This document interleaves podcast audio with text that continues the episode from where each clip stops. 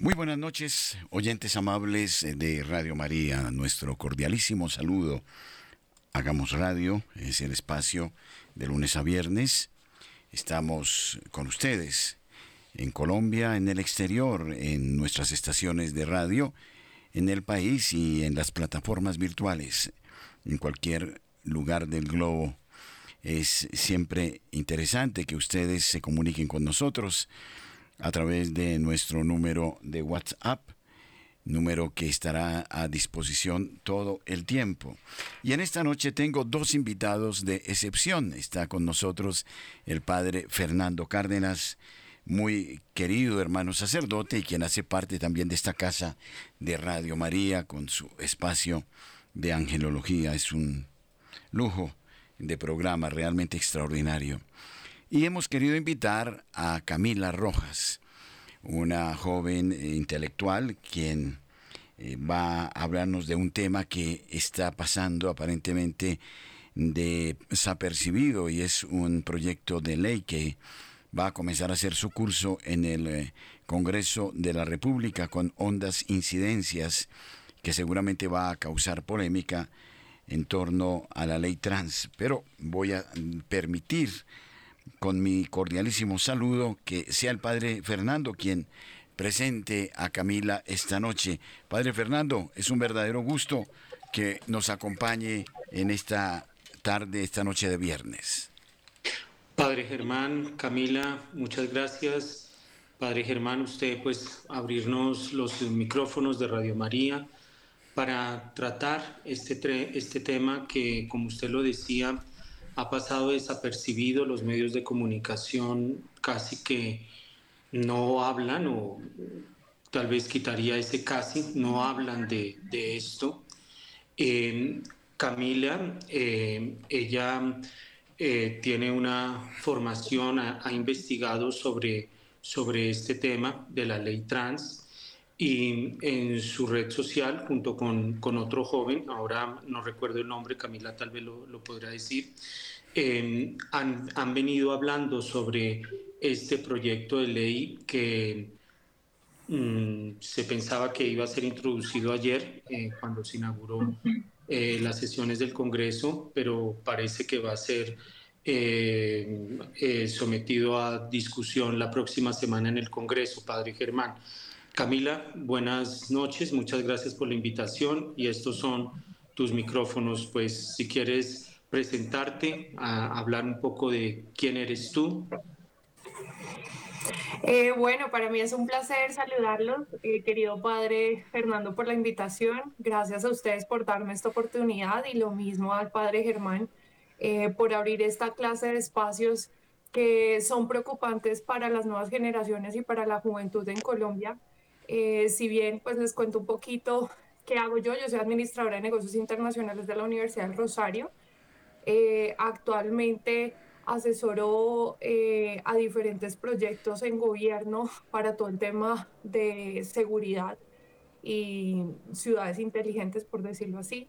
Y la gente que me conoce desde hace más de, eh, ¿qué te digo yo? Por lo menos unos 10 años, saben que yo soy apasionada por la política eh, si bien para mí es muy importante eh, que desde la juventud comencemos a crear diferentes tipos de espacios en los cuales los jóvenes sean parte, pero también podamos construir desde las bases correctas, eh, que yo creo que eso es, es la razón de ser para poder construir la sociedad que queremos. Entonces, como tú lo comentabas, conjuntamente con Jonathan Silva, él es eh, un activista pro vida, eh, hemos venido hablando de este tema que no se ha querido mostrar en los medios de comunicación. El proyecto de ley se debió haber radicado el día de ayer en el Congreso de la República. Sin embargo, esta mañana estuvimos revisando qué había pasado y al parecer lo radican este lunes. Entonces, si bien es importante comenzar a hablar qué hay, qué trae este proyecto de ley y qué implicaciones tiene para el país y para las nuevas generaciones, de jóvenes en Colombia. Bueno, una primera pregunta que se me ocurre, Camila, con mi saludo. Mm, no sé si debemos dejar como premisa que esto se hace parte de, la propuesta del nuevo orden mundial? Eh, ¿Cuáles son, dijéramos, las presiones externas que hay sobre esto? Porque eh, no es simplemente una decisión que se toma dentro de un Estado. Mm, eh, no sé si este es su punto de vista. Sí, sí, querido padre. A ver, te cuento un poco y es muy importante entender esta parte porque esto no es un tema nacional, esto es un tema a nivel eh, no solamente regional, a nivel Latinoamérica que se está gestionando, sino que es una agenda en la cual ya se viene planeando desde hace unos 20, 30 años eh, y precisamente hoy estaba terminando de revisar eh, cierta clase de organizaciones internacionales que están invirtiendo sobre estos proyectos de ley, no solamente en Colombia, sino en diferentes organizaciones. Entonces, y en diferentes países, que eso es lo más importante. Entonces, ¿qué es lo que pasa y qué es lo que vemos? Que resulta que esta similitud y cuando comenzamos a ver las páginas que promueven estos proyectos de ley, vemos las fundaciones o las entidades activistas que están a favor de esto, pero financiadas por unos grupos eh, específicos que financian a todo Latinoamérica. Entonces, ¿qué es lo que pasa con esto? Y además, que dentro de sus referentes tienen referentes de otros países en los cuales esta ley ya ha sido implementada. El claro ejemplo es países como Argentina, el claro ejemplo es países como España, donde estos ministerios ya se han venido eh, trabajando conjuntamente con el Ministerio de Igualdad, en el caso de España con Irene Montero, y que tiene unos objetivos muy específicos detrás de todo esto. Acá lo importante entender es que, digamos, por ejemplo, fundaciones como Open Society, que viene de George Soros, ha financiado, y si ustedes entran a ver, porque lo más importante de esto, y este es el ejercicio que yo hago en redes sociales, y es que no se trata de informar a la gente, es que la misma gente haga el ejercicio por su propia cuenta. Es decir, Ustedes mismos desde sus hogares y desde sus pantallas pueden hacer el ejercicio que yo les puedo explicar y es, entren a la página de Open Society Foundation y van a poner Colombia en la parte de Our Grants o Our Grants y van a encontrar en qué están invirtiendo en el país. Entonces, digamos, por ejemplo, voy a hablar específico en, este, en el proyecto de ley de la ley trans. Resulta que dentro de la poca información que han subido, ¿cierto? Resulta que dicen quién exactamente está, a quién están financiando. Entonces nos estamos dando cuenta que está financiado por Profamilia, que es financiada por Open Society. Vemos a Caribe Afirmativo que está financiando a través de Open Society. Vemos una fundación que se llama Lox Lox, que también es financiada por Open Society. Y vemos varias organizaciones que supuestamente son fundaciones sin ánimo de lucro, que están financiados por organizaciones internacionales que no solamente financian a Colombia, sino que financian a todos los países del nivel. Y una preguntita, eh, eh, el Ministerio de, la Igualdad, ¿no crees que se crea o que se origina para, para, para este propósito? Es decir, aquí va a haber una, una pelea eh, muy, muy fuerte que espero que no sea de Mirla contra Guayaba Madura, porque la presión es bastante dura y para eso se crea el ministerio. no sé. Pues, querido padre, esta precisamente esa fue la conversación de esta semana.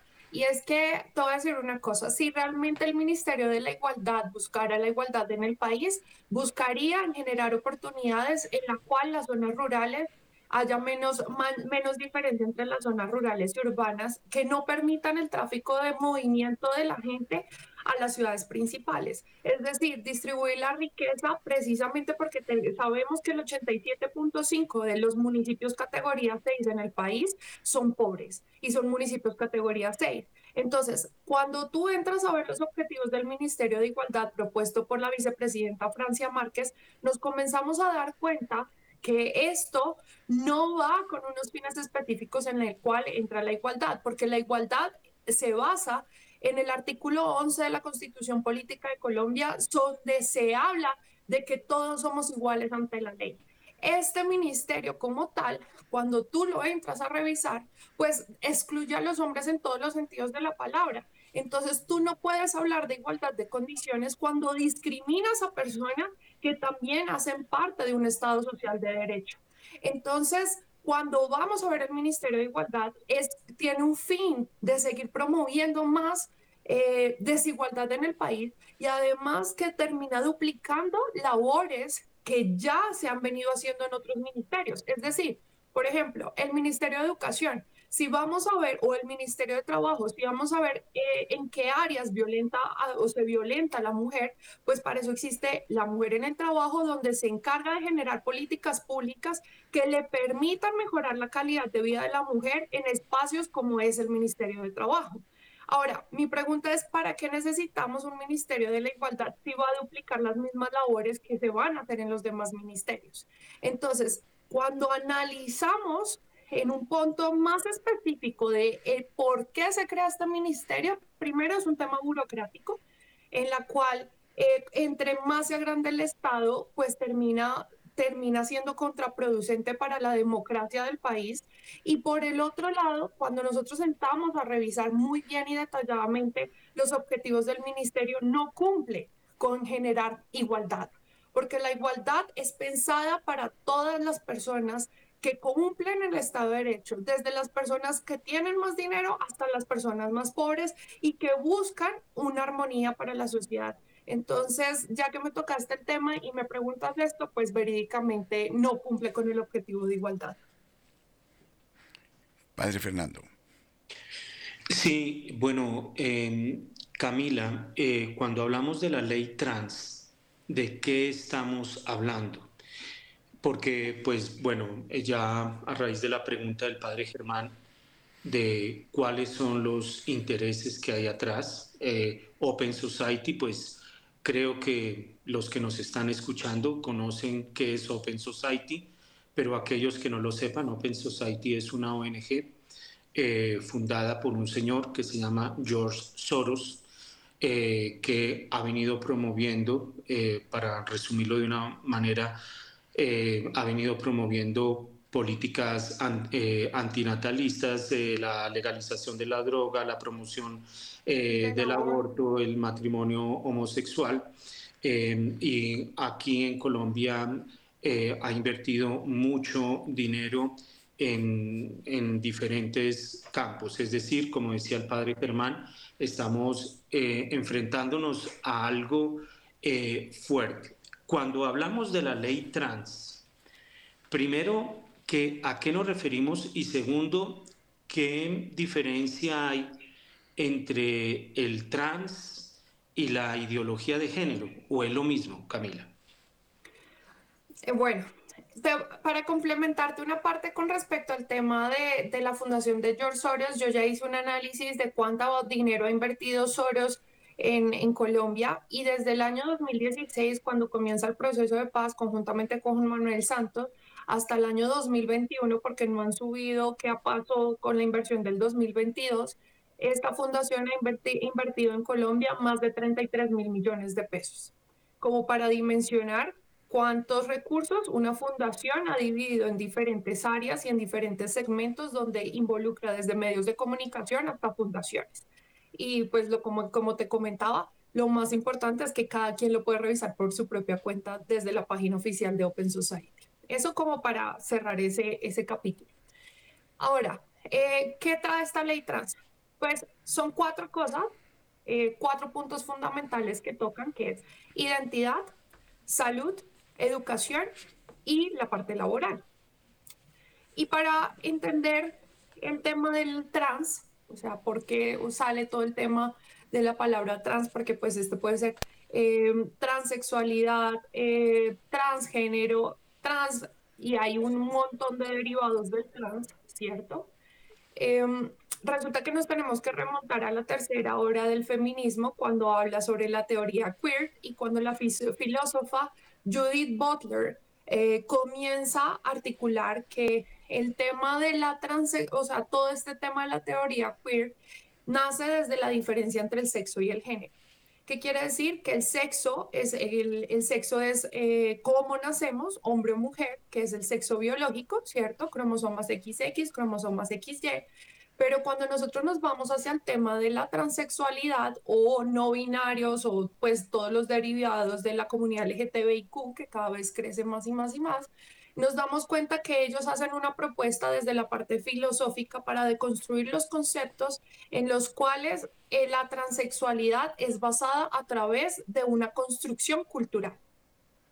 Es decir, que es como yo me autopercibo en un mundo, en la cual el sexo no me limita, sino que es un tema como tal, en el cual la, en la parte eh, cultural es la que define qué soy yo. Es decir, si yo soy una mujer y me autopercibo hombre, pues yo por, el, eh, eh, por un tema de género puedo percibirme hombre porque es la, la construcción cultural que le quiero dar al género. Entonces ahí es cuando ellas comienzan a explicar todo este tema de la teoría queer que viene derivada del feminismo de la tercera ola, que si lo vamos a ver en el feminismo de la segunda ola, es cuando la filósofa Simone de Beauvoir, que es una de las exponentes más grandes del feminismo, ella dice en su libro El segundo género que la mujer no nace sino llega a serlo. Entonces, cuando nosotros nos damos cuenta que la limitante, porque pues cuando analizamos a, a Simone de Beauvoir, ella dice es que el problema de la mujer porque la mujer es violentada por el hombre, es por una construcción social del mismo concepto de ser mujer. Pero si ese concepto de mujer no existiera en la sociedad, pues ya no hay discriminación de la mujer porque estamos poniendo al hombre y a la mujer en igualdad de condiciones. Entonces tenemos que eliminar el concepto de mujer para poder comenzar a, trabajar en este tema de igualdad para poder llegar a un estado igualitario.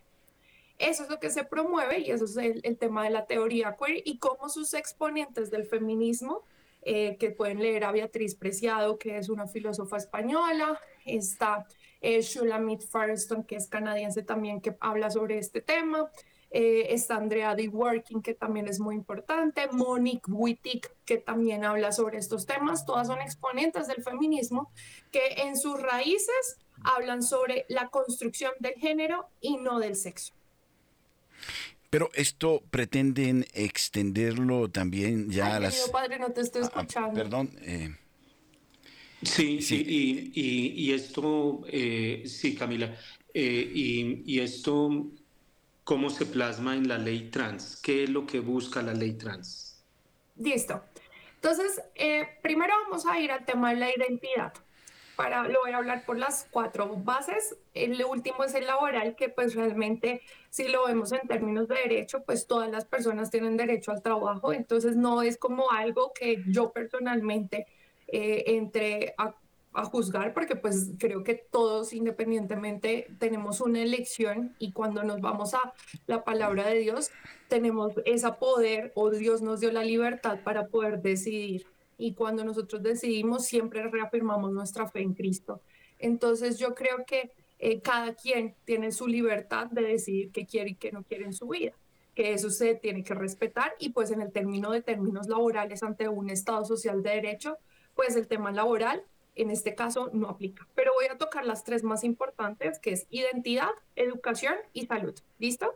Entonces, cuando ellos promueven el tema de la identidad, ellos dicen que se tiene que hacer un cambio dentro del registro civil en el cual las personas se reivindiquen en temas de género.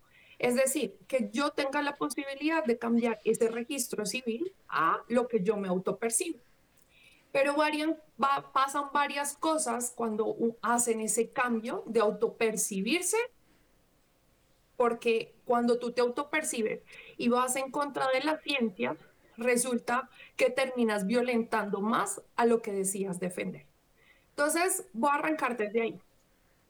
Si yo, y voy a ponerlo porque el ataque es directo hacia la mujer, y esa parte es muy importante entenderla porque esto es un ataque y una batalla en contra de la mujer, no del hombre. El hombre, yo siempre he sentido o lo he visto de esta perspectiva y es que para entrar al mal siempre buscan la vulnerabilidad del hombre y la vulnerabilidad del hombre desde el Génesis siempre ha sido la mujer. Entonces, primero quieren deconstruir a la mujer para poder atacar al hombre y dañar la naturaleza para que Dios creó al hombre y a la mujer. Entonces, cuando vemos esto en términos de identidad, resulta que ellos al cambiarse al registro civil, ¿cierto? tienen en esa opción del sexo cambiarse las letras. Es decir, si yo soy hombre, puedo poner una, si yo soy hombre, puedo poner una M de mujer y queda el registro civil de mujer. Perdón, Camila, pero esto, una pregunta, ¿esto supondría ya una intervención de orden quirúrgico o simplemente que la persona se declare a sí misma, eh, pues, exactamente? O lo que quiera describirse. En este caso, que esta es la parte más interesante, porque ¿quién te dice que, quién eres y quién no eres? Porque tú puedes decir que esta es la parte donde siempre se surge la pregunta, ok, tú te estás diciendo que te percibes mujer, pero tú puedes seguir siendo hombre. Entonces físicamente eres hombre, pero dices que eres, eres mujer. Pero esto es peligrosísimo, porque ya se vio, eh, por ejemplo, eh, creo que en una cárcel alguien se declaró trans y lo pasaron al pabellón femenino y lo que hizo fue violentar a, las eh, reclusas, ¿no? Este es así, exactamente es así. Es más, eh, ahí, ahí, te adelantas. precisamente iba a contar este caso, porque ya pasó en Argentina, pasó en Inglaterra, pasó en Estados Unidos y pasó en Canadá. Que resulta que cuando cambiaron la identidad del género, resulta que muchos hombres violadores de mujeres que se autopercibían mujeres, las los pasaron a la cárcel de mujeres y comenzaron a violentar a la mujer. Pero si tú no sabes y no defines cuál es el sujeto de derecho, que es defender a la mujer, pues no, si no sabes lo que es una mujer, pues terminas violentando a la mujer. Eso en términos, digamos, por ejemplo, eh, en términos de cárceles. Nos vamos a términos deportivos y resulta que tú te comienzas a dar cuenta que cuando tú quitas la biología, cuando tú dices que es que los hombres y las mujeres somos exactamente iguales, resulta que metieron mujeres trans a competir con mujeres y no, o sea, tenemos que ser realistas, la fisionomía del cuerpo de la, la UCI, eh, la UCI, perdón, eh, acaba de declarar y, y la FIFA también que no van a permitir estas competiciones trans, no porque evidentemente ahí hay una, eh, una, una desventaja clara, sí es una desventaja clara y además porque no solamente es eso, o sea, eh, digamos, por ejemplo, tú te vas a lucha, no es lo mismo tú, eh, digamos, por ejemplo, todos estos deportes que son muy fuertes, que tienen un peso, una contextura, tú competir con mujeres, que digamos, por ejemplo, en, en Canadá pasó exactamente lo mismo. Elia Thomas, que es nadadora, le gana a todas las nadadoras mujeres y terminan violentando a la mujer. En concursos de belleza ganan mujeres trans por encima de la belleza natural. Creo que acaban de elegir eh, ¿no? Eh, a una Miss Mundo en Holanda, ¿no? Exactamente. Que no es Miss Miss. que, no es, que es un hombre, o sea, es un hombre, o sea, digámoslo como son las palabras, es un hombre. Y cuando tú te comienzas a dar cuenta, pues, a ver, yo siempre les he dicho a mis hombres amigos, cada vez se violentan más los derechos del hombre que que a veces hasta los, o sea, toma, o sea, como haciéndolo de manera de chiste, yo les digo, pues yo creo que a los hombres les va a tocar mejor autopercibirse mujeres porque tienen mayores beneficios siendo mujer que siendo hombre. Por ejemplo, la pensión dentro de las dentro de dentro de la dentro de la reforma pensional que se tiene pensada en Colombia se dice que a las mujeres les van a poner eh, mil horas que tienen que demostrar y los hombres mil trescientas. Pero si tú, percibes mujer pues te quedan mil. Vaya lío. O sea, pero y dime quién te dice que no eres una mujer si tú en tu registro civil puedes cambiar el tema de ser mujer y te pongo un ejemplo en el caso de los feminicidios. No es lo mismo, un homicidio tiene entre 15 a 25 años y el otro tiene 25 a 40.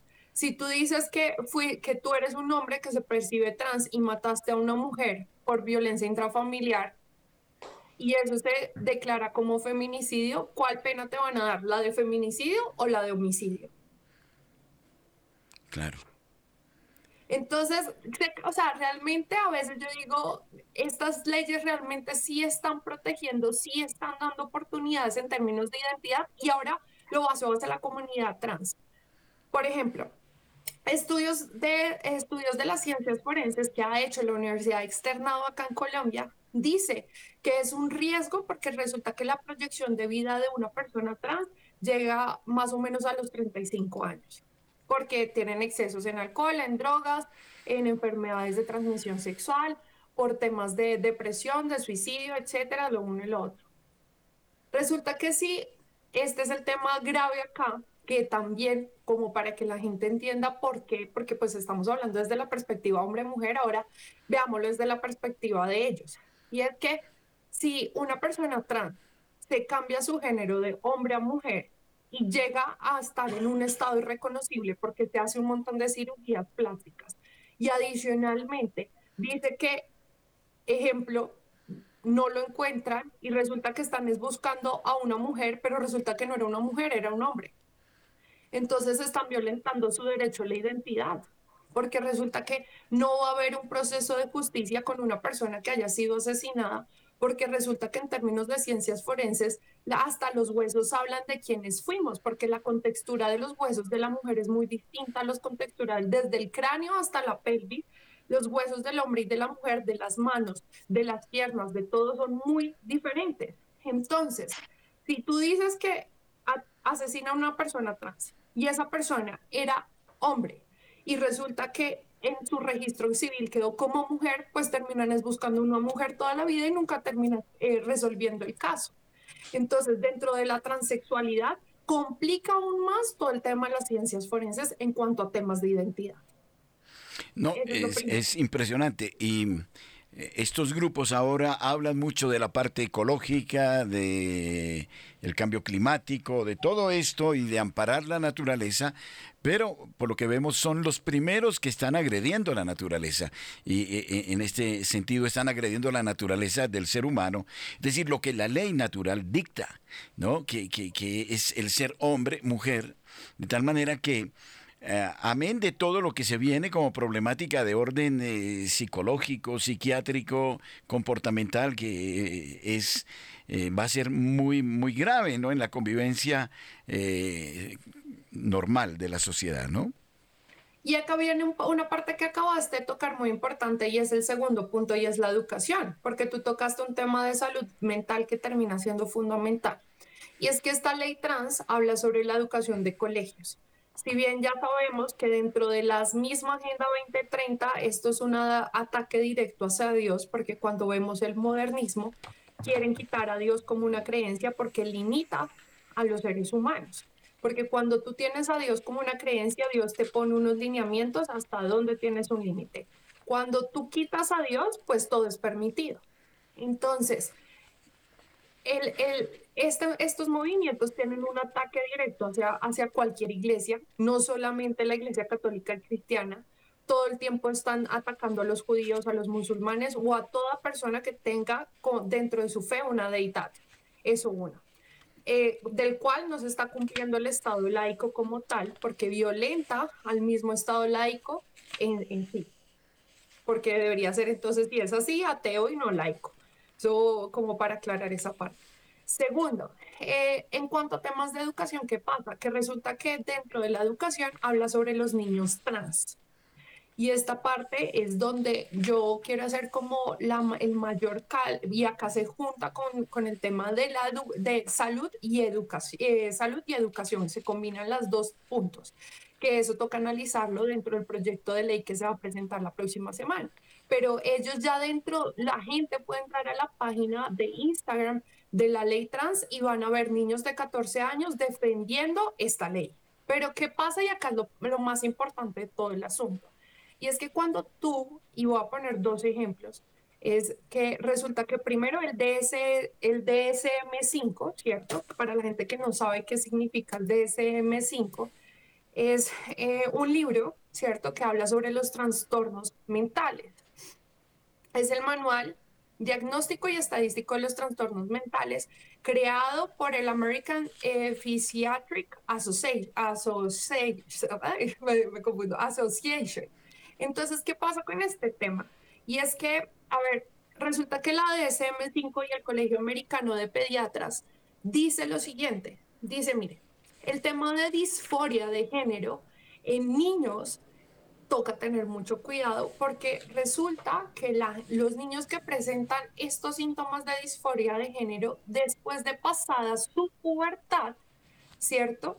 Después de pasar la pubertad, el 98, es que este es el problema, el 98% de los niños, o sea, los hombres, se deciden por su sexo biológico. Y el 88% de las niñas después de pasada esta etapa se decide por su sexo biológico. Y aquí es la parte más importante donde los papás y las mamás tienen que tener mucho, pero mucho cuidado.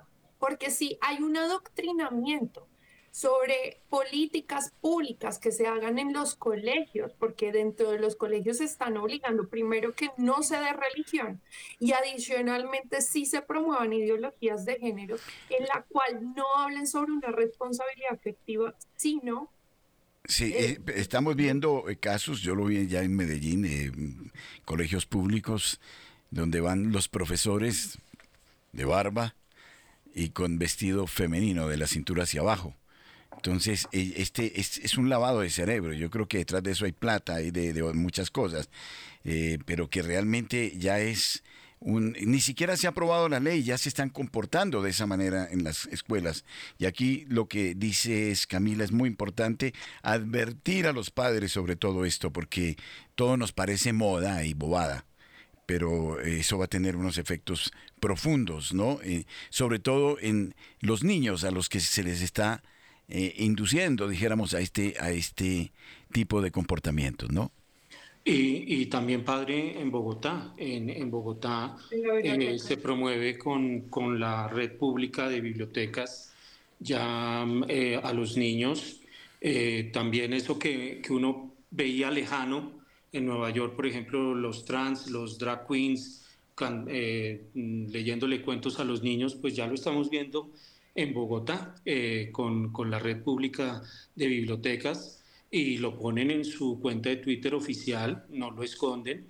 Eh, y, y, resulta, pues, eh, bueno, Camila, este tema yo creo que es, es central, el tema de los papás, porque, y de hecho yo había apuntado aquí, el papel de los papás.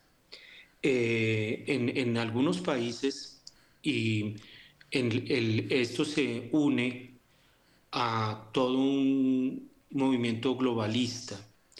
Eh, en España va a haber elecciones este domingo, donde ahí está Irene Montero. Irene Montero es la ministra de la Igualdad del actual gobierno español, que fue la que, la que dijo que los, los niños, se podía tener sexo con los niños y no había ningún problema. La pedofilia, sí. Y e Irene Montero vino a Colombia, se reunió con Gustavo Petro, allá fueron a España, también se han reunido y, y esto fue una noticia que salió eh, titulada así, no, no, me estoy inventando nada, que eh, Irene Montero vino con el presidente Petro a coordinar la agenda progresista. Con el eh, Ministerio de la Igualdad. Con el Ministerio de la Igualdad. Y en algunos países, si el niño, eh, para usar este término, se autopercibe hombre, mujer, eh, los papás no, no pueden hacer nada. E inclusive los papás que se opongan pueden ser denunciados penalmente y sancionados. No sé si esto se incluye en, este proyecto de ley y también a manera de información, porque todo proyecto de ley pues tiene una ponencia. ¿Quién es el ponente o quiénes son los ponentes de este proyecto de ley, Camila? Pues eso estamos esperando porque estamos esperando que se radique para ver quiénes son los congresistas que están detrás de todo esto, porque independientemente que dicen que hay 100 eh, instituciones eh, que no es un, proyecto político, pero lo tienen que presentar algún congresista. Entonces, estamos esperando a que se radique el proyecto para darte una información más exacta de quiénes están detrás de todo esto. Pero como tú lo comentas, este tema, a ver, es importante entender que dentro de la agenda globalista está todo el tema de, de construcción de conceptos. ¿Cuáles son los de construcción de conceptos? De construir el concepto hombre-mujer heterosexual, homosexual, adulto, niño, blanco, negro y así sucesivamente clases sociales y todas estas banderas que se han venido eh, apropiando la derecha para poder hacer, esto se llama, como nosotros lo decimos, es una batalla cultural.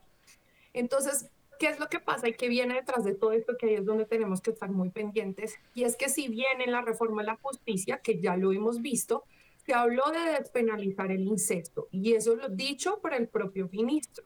Entonces, no se me haría nada raro que a medida que vaya evolucionando este Ministerio de la Igualdad, se promueva la destrucción adulto-niño, porque ya está pasando como en países como Canadá, que resulta que los papás no pudieron firmar, que ojo, que los papás que no aprueben el cambio de género sobre sus hijos, ellos siendo, o sea, ellos no haber cumplido su mayoría de edad, hay papás que ya los están metiendo a la cárcel seis meses por no haber permitido que sus hijos hicieran ese proceso. Se pierde la patria potestad. Se pierde la patria potestad. Que es una infamia porque... Eliminar esa diferencia entre adulto y niño para poder dejar entrar a la pedofilia como orientación sexual. Sí, aquí se está cayendo pues en un abuso absoluto que, que, no solo violenta la ley natural, sino la familia, la intimidad del hogar, el derecho que tienen los padres de educar a sus hijos. Pero hay una cosa que me preocupa y es esta, Camila, que se puede abrir las puertas a otro tipo de cosas más complejas todavía, y que las trata, por ejemplo, Miklos Lucas, las, las eh, define, ¿no? La transedad, es decir, los que no están de acuerdo con la edad y quisieran tener más o menor edad, ¿no?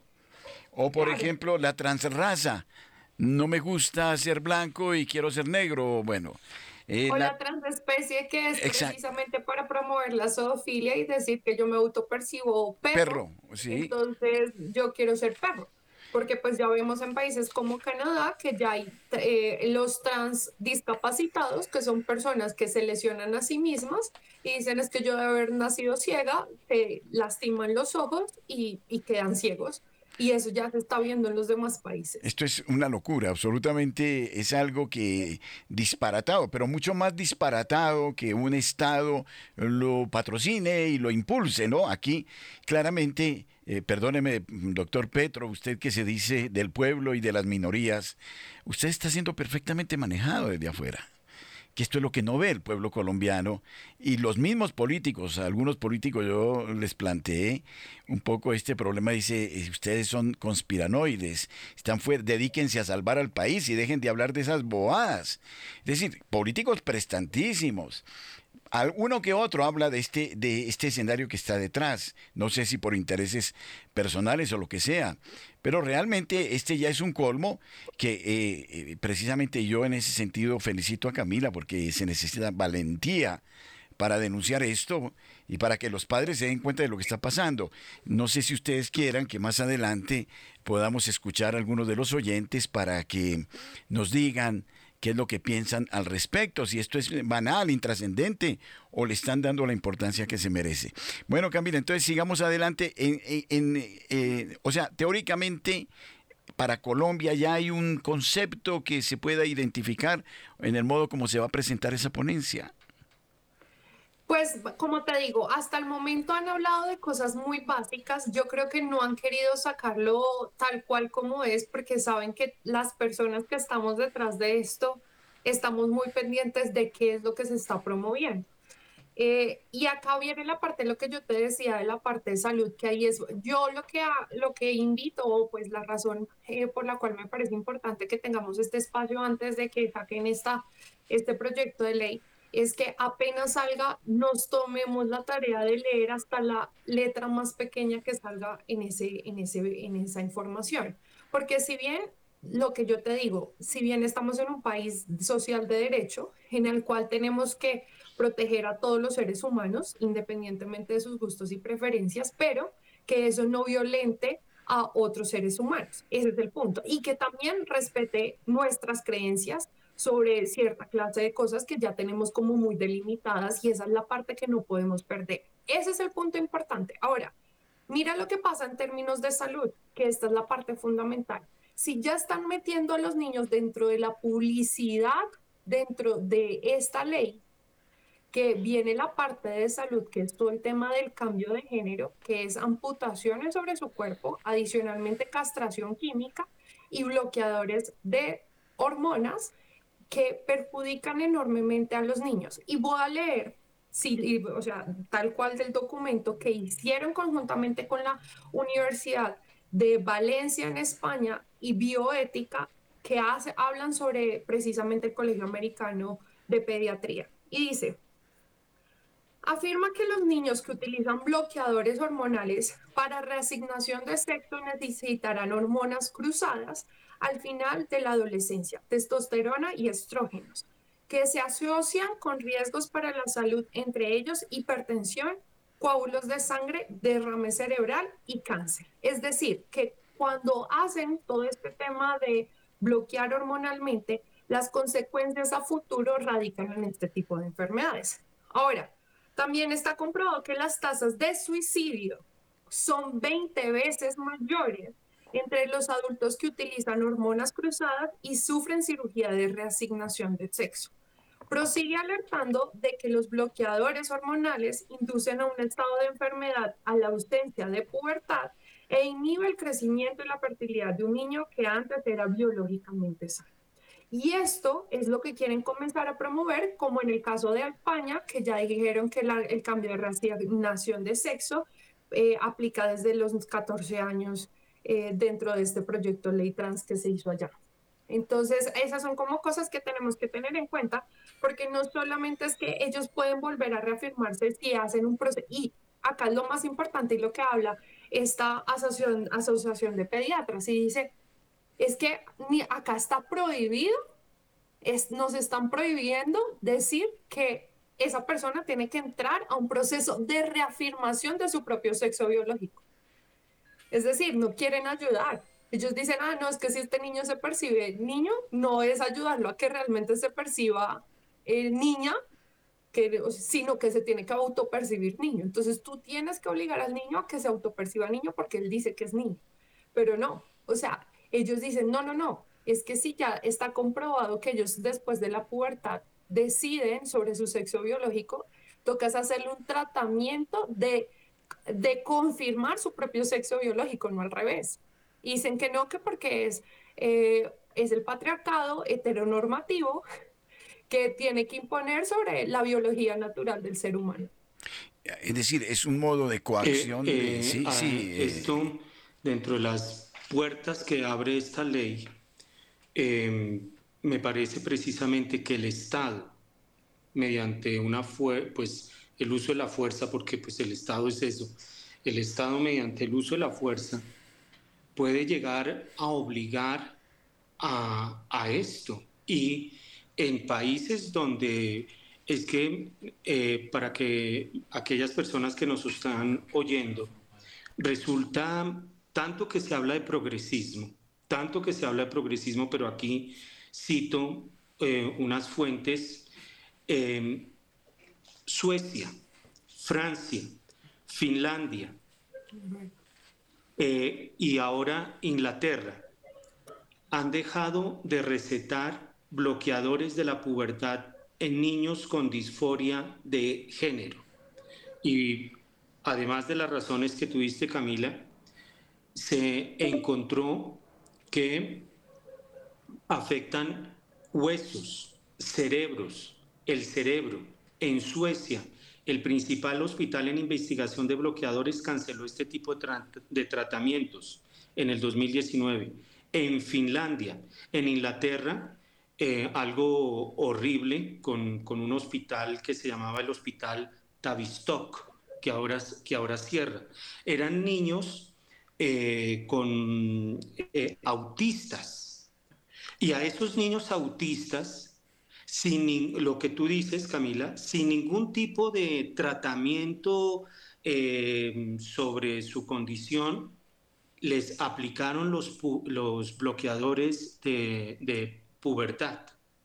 realmente, si el Estado entra con toda su maquinaria, con recursos. Ya el, el Ministerio de la Igualdad tiene enormes recursos, funcionarios, una burocracia andante. Eh, ¿Hacia dónde nos dirigimos y qué es lo que quiere imponer el Estado? A ver, pero una pregunta, eh, padre eh, Fernando. ¿Ese ministerio lo debe autorizar el legislativo, el Congreso de la República, o es una determinación del presidente de la República unívocamente, eh, porque es, muy grave. No sé. Esta ley, esta ley ya salió y ya es ley en el cual ya se asignó, ya, o sea, ya es una realidad, no es aprobada, que yo sepa, no fue aprobada por el Congreso. eh, simplemente ya se creó y se le asignó 500 mil millones de pesos para lo que termina de este año. Es decir, es, y además que lo, lo, más preocupante es que, digamos, hay temas como el DSP, que es precisamente todo el tema de equidad social, ya tiene un presupuesto de 18 billones, que cumple con las mismos... Eh, con los mismos parámetros del Ministerio de Igualdad, por decirlo así. Lo que pasa es que este está especializado solamente en la agenda progresista. Bueno, aquí había un concepto que me parece eh, vuelve a resucitar al marxismo, o, lo podríamos enmarcar dentro del neomarxismo cultural, y es hablar de esto de patriarcado y justificarse detrás de un lenguaje que, eh, es decir, eh, reduciendo a un fenómeno meramente sociológico el hecho de la familia, de la pareja, de la educación de los hijos, es decir, es una, una lectura abiertamente marzoide que eh, muestra también cómo es una dictadura. Esto generaría una absoluta dictadura que elimina, y esto es lo que se busca, ¿no? El núcleo fundamental de la sociedad, que es la familia. Y en ese sentido, pues eh, hay que estar muy, muy atentos, ¿no? Sobre todo empoderando a los niños y dándoles todos estas, eh, em, es decir, eh, va a ser una agresión, un hostigamiento directo a, la familia, me parece. Así es, porque la, al ser la familia una institución en la cual forma seres humanos, necesitan deconstruir el concepto de familia.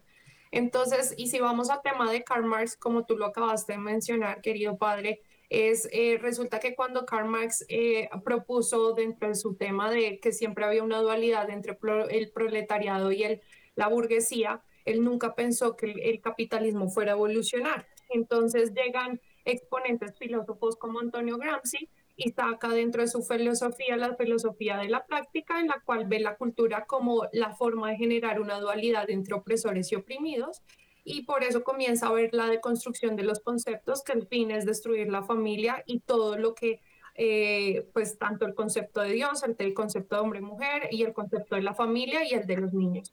Entonces sí es un ataque directo a la familia. Bueno, yo invito a los oyentes que quieran acompañarnos, nuestro teléfono 601-746-0091. Nos podemos quedar quieticos, indiferentes, en zona de confort ante este gravísimo hecho que también se nos va a imponer en Colombia. Yo creo que detrás de todo esto, padre Fernando, Camila, hay un, un giro de dinero, pero grande, grande, grande, como sucedió para todo este lobby en torno a la aceptación del aborto ¿no? en Colombia. De modo que eh, es la corrupción absoluta de una sociedad que ha perdido todos los parámetros. Pero tengo oyente, vamos a tratar de recoger el oyente a ver qué comenta. Muy buenas noches, ¿con quién hablo? Muy buenas noches, padre, con Yasmín. Sí, Yasmín. Padre, eh, pues espectacular el programa. ¿Qué me preocupa? Que las mamás, o sea, los papás, están muy ciegos, muy ciegos. En los colegios ya les están metiendo eso a los niños. No voy a decir, pero sí tengo un testimonio de una persona muy allegada a mí y ella me dice, no, eso mejor que, los, que los hombres, eh, pues, adopten niños. Y yo me digo, oiga, piénselo, porque usted tiene un niño. De ocho años y uno no sabe. Y lo otro, padre, me uno a la campaña, igual yo a compartir el ejército de Samuel Ángel, porque viene batallando duro. ¿Cuál es el problema? Que todavía hay muchas personas que están dormidas. El día hace que como tres domingos hubo una marcha y la tristeza de niños saliendo con la banderita. Ni siquiera sabrán una oración, nada, pero sí salieron a decirles con sus papás con sus mamás. A eso, a eso voy, Bueno, gracias, eh, Jazmín. Sí, eh, creo que aquí existe eh, toda una, una problemática, por ejemplo, eh, ahora que salió la ministra de Minas, ¿no? Eh, por qué se volvió antipática con el discurso de la no explotación de los recursos naturales en bien de, la naturaleza, pues todo esto es, es manejado, hasta qué punto eh, ah, no es lo mismo, o sea, ah, eh, aunque son temas distintos, sin embargo, eh, entran dentro de la, misma realidad. Pero tengo otro oyente. Buenas noches. ¿Aló? Sí, buenas noches. Buenas noches, Padre Germán. ¿Con quién hablo? Aló. Gracias, con Beatriz Bermúdez de Pacho, Dinamarca. Bienvenida, Beatriz. Gracias, Padre, muy amable. Padre, eh, importante todos estos temas. Eh, lo que la oyente decía ahora, que esto pues generalmente ni siquiera nosotros como personas eh, que somos de, de pueblo, estamos pues un poco preocupadas, pero realmente no tomamos conciencia cuando vienen los políticos y generalmente se escucha que en tiempos de campaña se hablan mucho de, de vías, de una cantidad de cosas que no tienen toda la importancia que se debe tener. Y realmente ninguno habla de valores, de principios, de familia. En ningún momento eh, se ve aquí en los políticos que hablan. Es una cantidad de, de bobadas que dicen. En el Congreso también uno ve que hacen unos debates bien simples y bien bobos, pero no se habla de familia. ¿Cómo sería importante que nosotros como electores tuviéramos esa capacidad de poder decirle, decirle al político que llegue de turno, a, sobre todo senadores, representantes, eh, y qué es lo que están haciendo por la familia, por los valores, por todas estas cosas que son importantes, que son más importantes que una vía. Eh, sí, son importantes las vías, obviamente, pero, pero no tienen la trascendencia de, de esto que nosotros necesitamos y necesitamos ya. Eh, nuestra Iglesia Católica también debe colocarse también ante los políticos con esa con esa Sí, eh, gracias. Bueno, ¿cuál es eh, la opinión, Camila, de cuanto nos han dicho los oyentes? Pues con respecto al tema de la política, yo creo que como creyentes tenemos que comenzar a aprender a discernir entre realmente lo que es en realidad y más en, en, tiempos de campaña y más que se viene en el tema de las elecciones regionales en el país. Eso como para hablar de ese tema. Eh, y a ver, yo creo que esta parte termina siendo fundamental y lo que yo le recomiendo a la gran mayoría de oyentes es volver al libro. Resulta que nosotros tenemos, si bien, un acceso importante a la comunicación y al Internet, pero resulta que tú en Internet puedes buscar el agua hace mal y en Google te va a aparecer todo lo que, porque el agua hace mal y puedes buscar el agua hace bien y te van a salir un montón de artículos donde el agua hace bien. Y resulta que la desinformación es tan grande porque resulta que no estamos sabiendo o no vemos si lo que estamos leyendo son de personas especializadas en los temas. La razón por la que yo comencé a hablar esto es porque literalmente volví al libro. Y es que cuando nosotros volvemos al libro, estamos leyendo sobre personas especializadas. Es decir, si voy a hablar de filosofía, tengo que leer a filósofos. Si yo voy a hablar de politólogos, voy a, a personas que hayan estudiado ciencias políticas y así sucesivamente. Si yo quiero entender cuál es la perspectiva desde la educación sexual, y es desde la perspectiva, entonces voy a, los, a, los, a las personas o a los médicos especializados en cada área, en pediatría, que son los niños, ir a todo el tema de psicólogos, psiquiatras, y comenzar a entender un poco más desde la literatura cómo se debe hacer de universidades serias que hayan tomado estudios importantes, digamos, como la Universidad de Oxford, porque dentro, a ver, yo creo que se nos olvidó algo muy importante también como creyentes, es que Dios creó las ciencias y creó precisamente todos estos estudios para poder reafirmar todo lo que es la palabra de Dios. Y si te se dan cuenta cuando vemos el mismo eslogan de la misma Universidad de Oxford, era una universidad que iba con parámetros de Dios.